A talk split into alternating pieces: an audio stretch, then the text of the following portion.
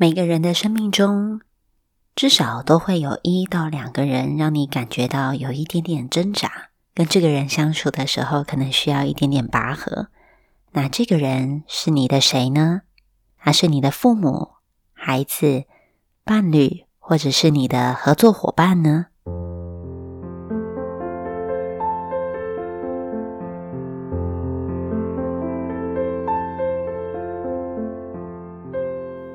？Hello，大家好，我是 Naomi，欢迎来到灵魂告解室。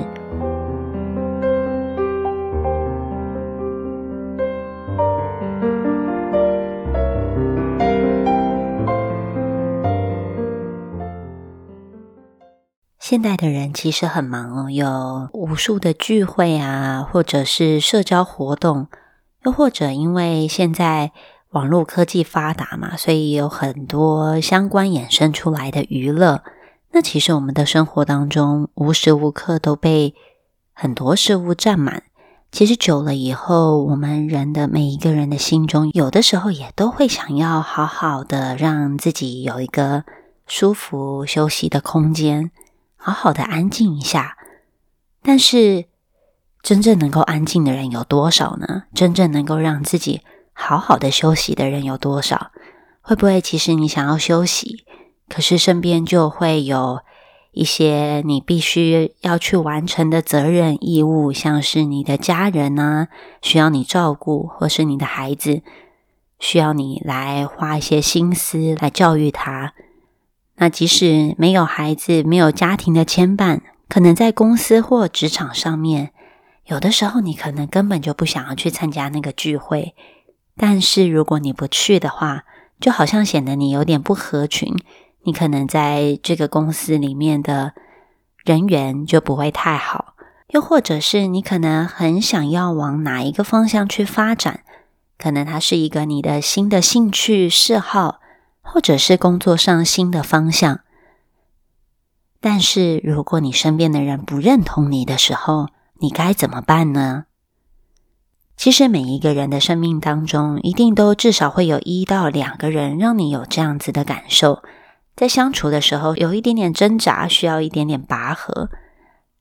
有些人非常的果决，就说：“好，那我现在就要开始过着独身主义的生活，我不要建立任何的社交圈，我也不要建立任何的关系，我就是要自己一个人住。”可是这样子真的能够？脱离掉跟关系的牵绊吗？其实很难哦。我们现代的人其实很难真正过着一个孤立的生活。其实我们真的很难不去依赖一或者是依靠一段关系来维持自己的生命哦，让自己的生活变得精彩。现在想想，如果我们一个人关在家里，可能像有些人要隔离居家嘛。我们真正跟外界有脱离关系吗？其实没有吧。光是在网络一个网络世界，我们跟这个世界就还是接轨的，跟这个世界还是会有一些关系的连接。可能是你的网友啊，你打电动游戏网络上面的同号。那我们再偏激一点，拿掉网络这件事情，你真正能够脱离得了关系吗？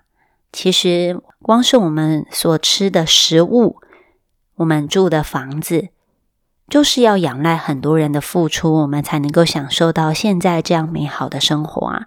那我们真正有办法跟外界脱离关系吗？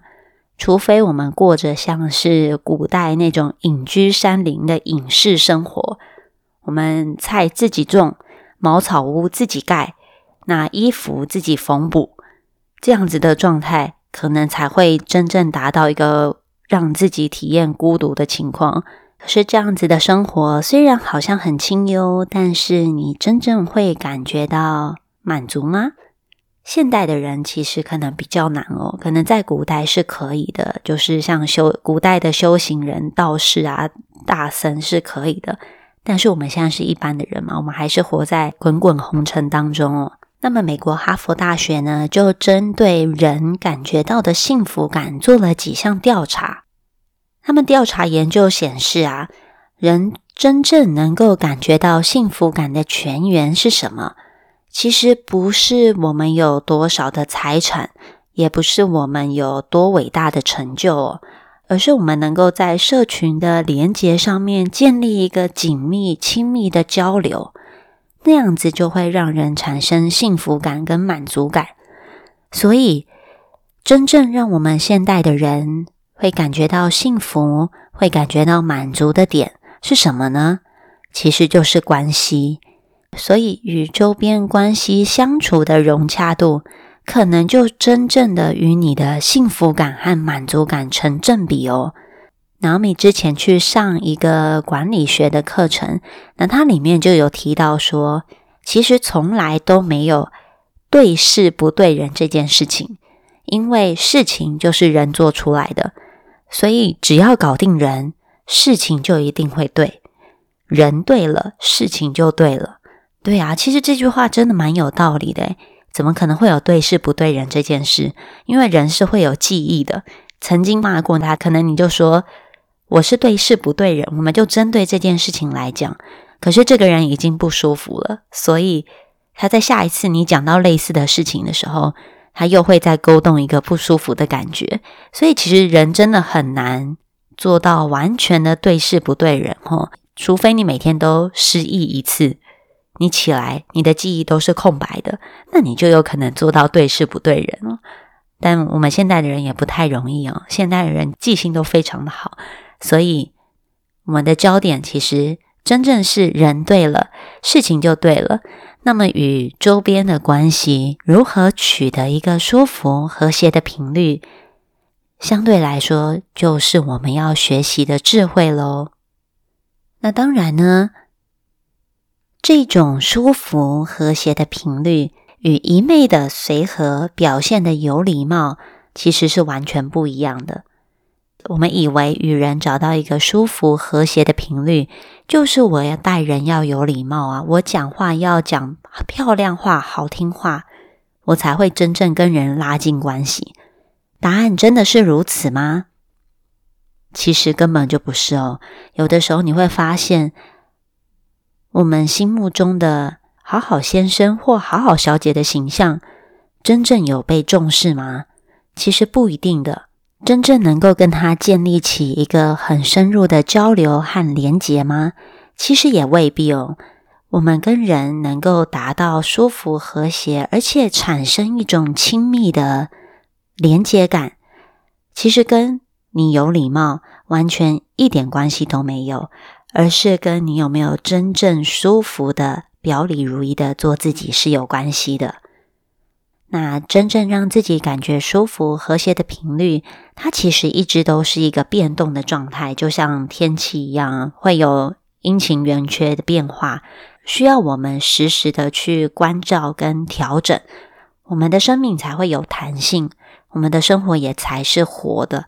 所以它并不是一个你照。三餐定时定量的做哪一些事情，列出一个 SOP，你就有办法达到这样子的路径。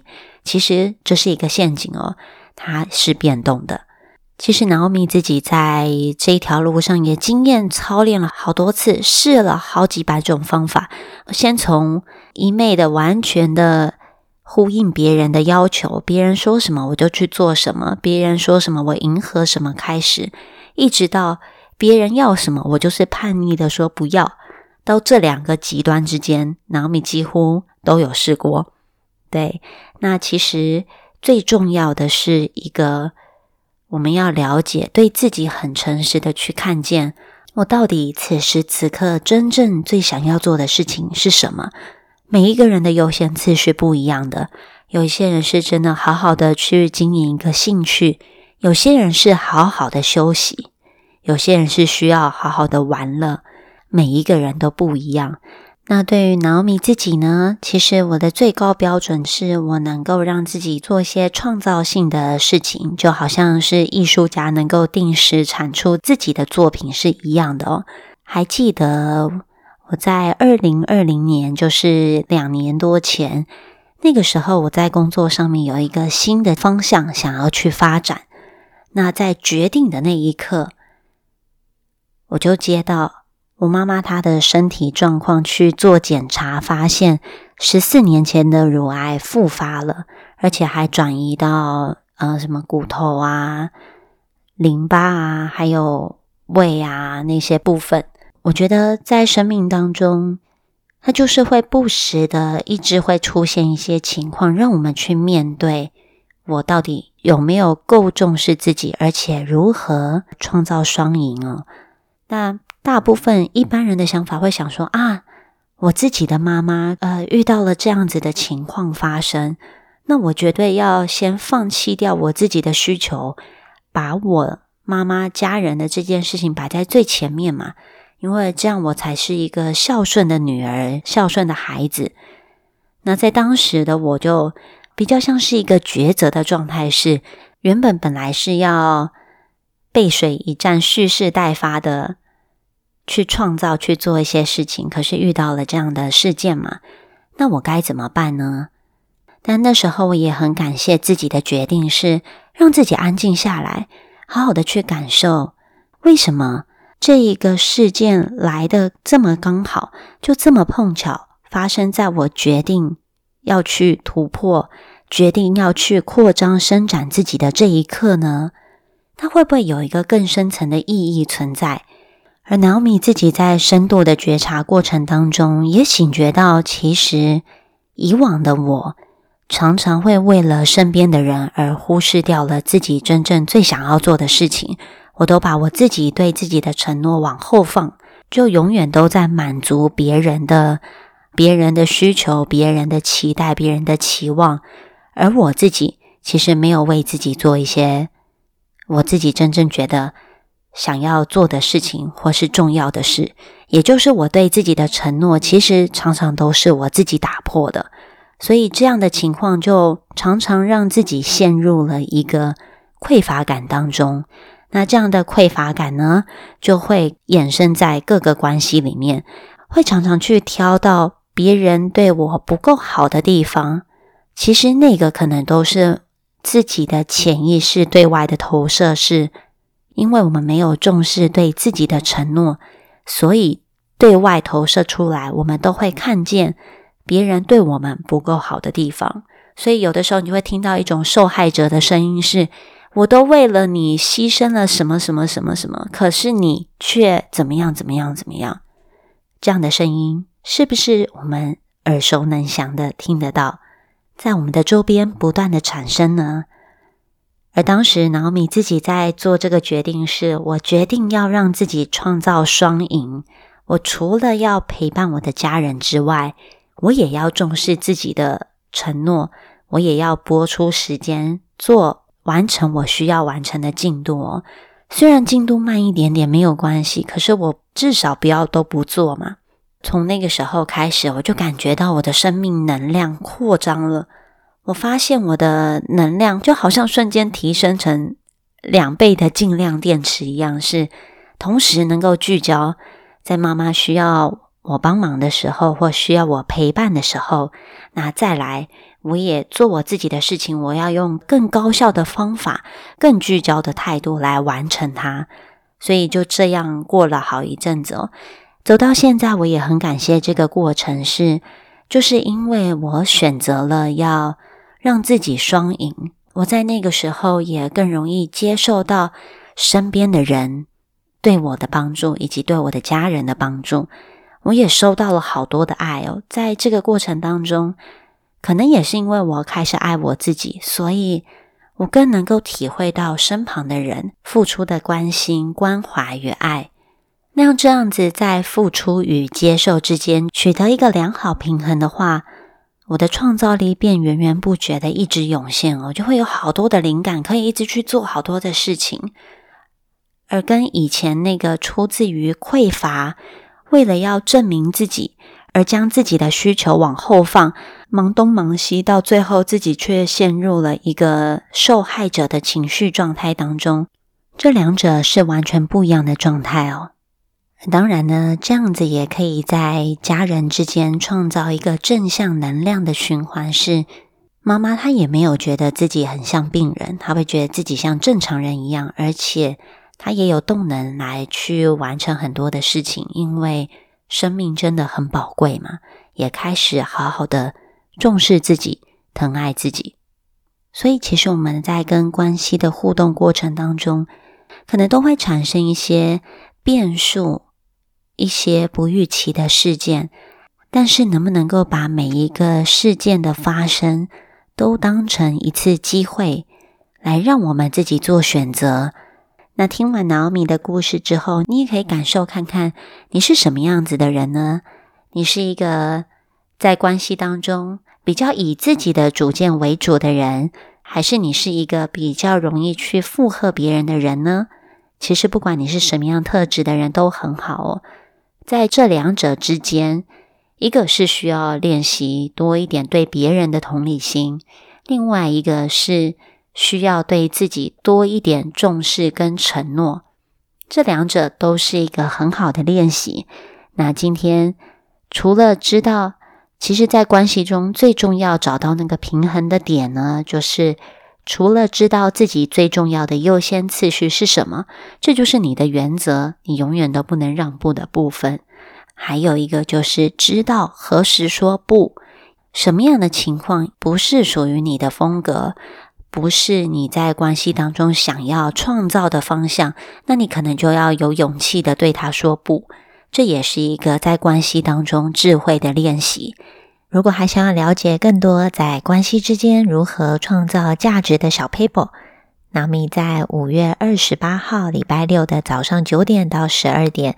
有一个亲密连接、创造关系价值互动的工作坊，详情呢可以参考说明栏的部分，报名连接也在其中。欢迎你与我们一起来创造关系之间的价值互动哦。那我们下一回见，拜拜。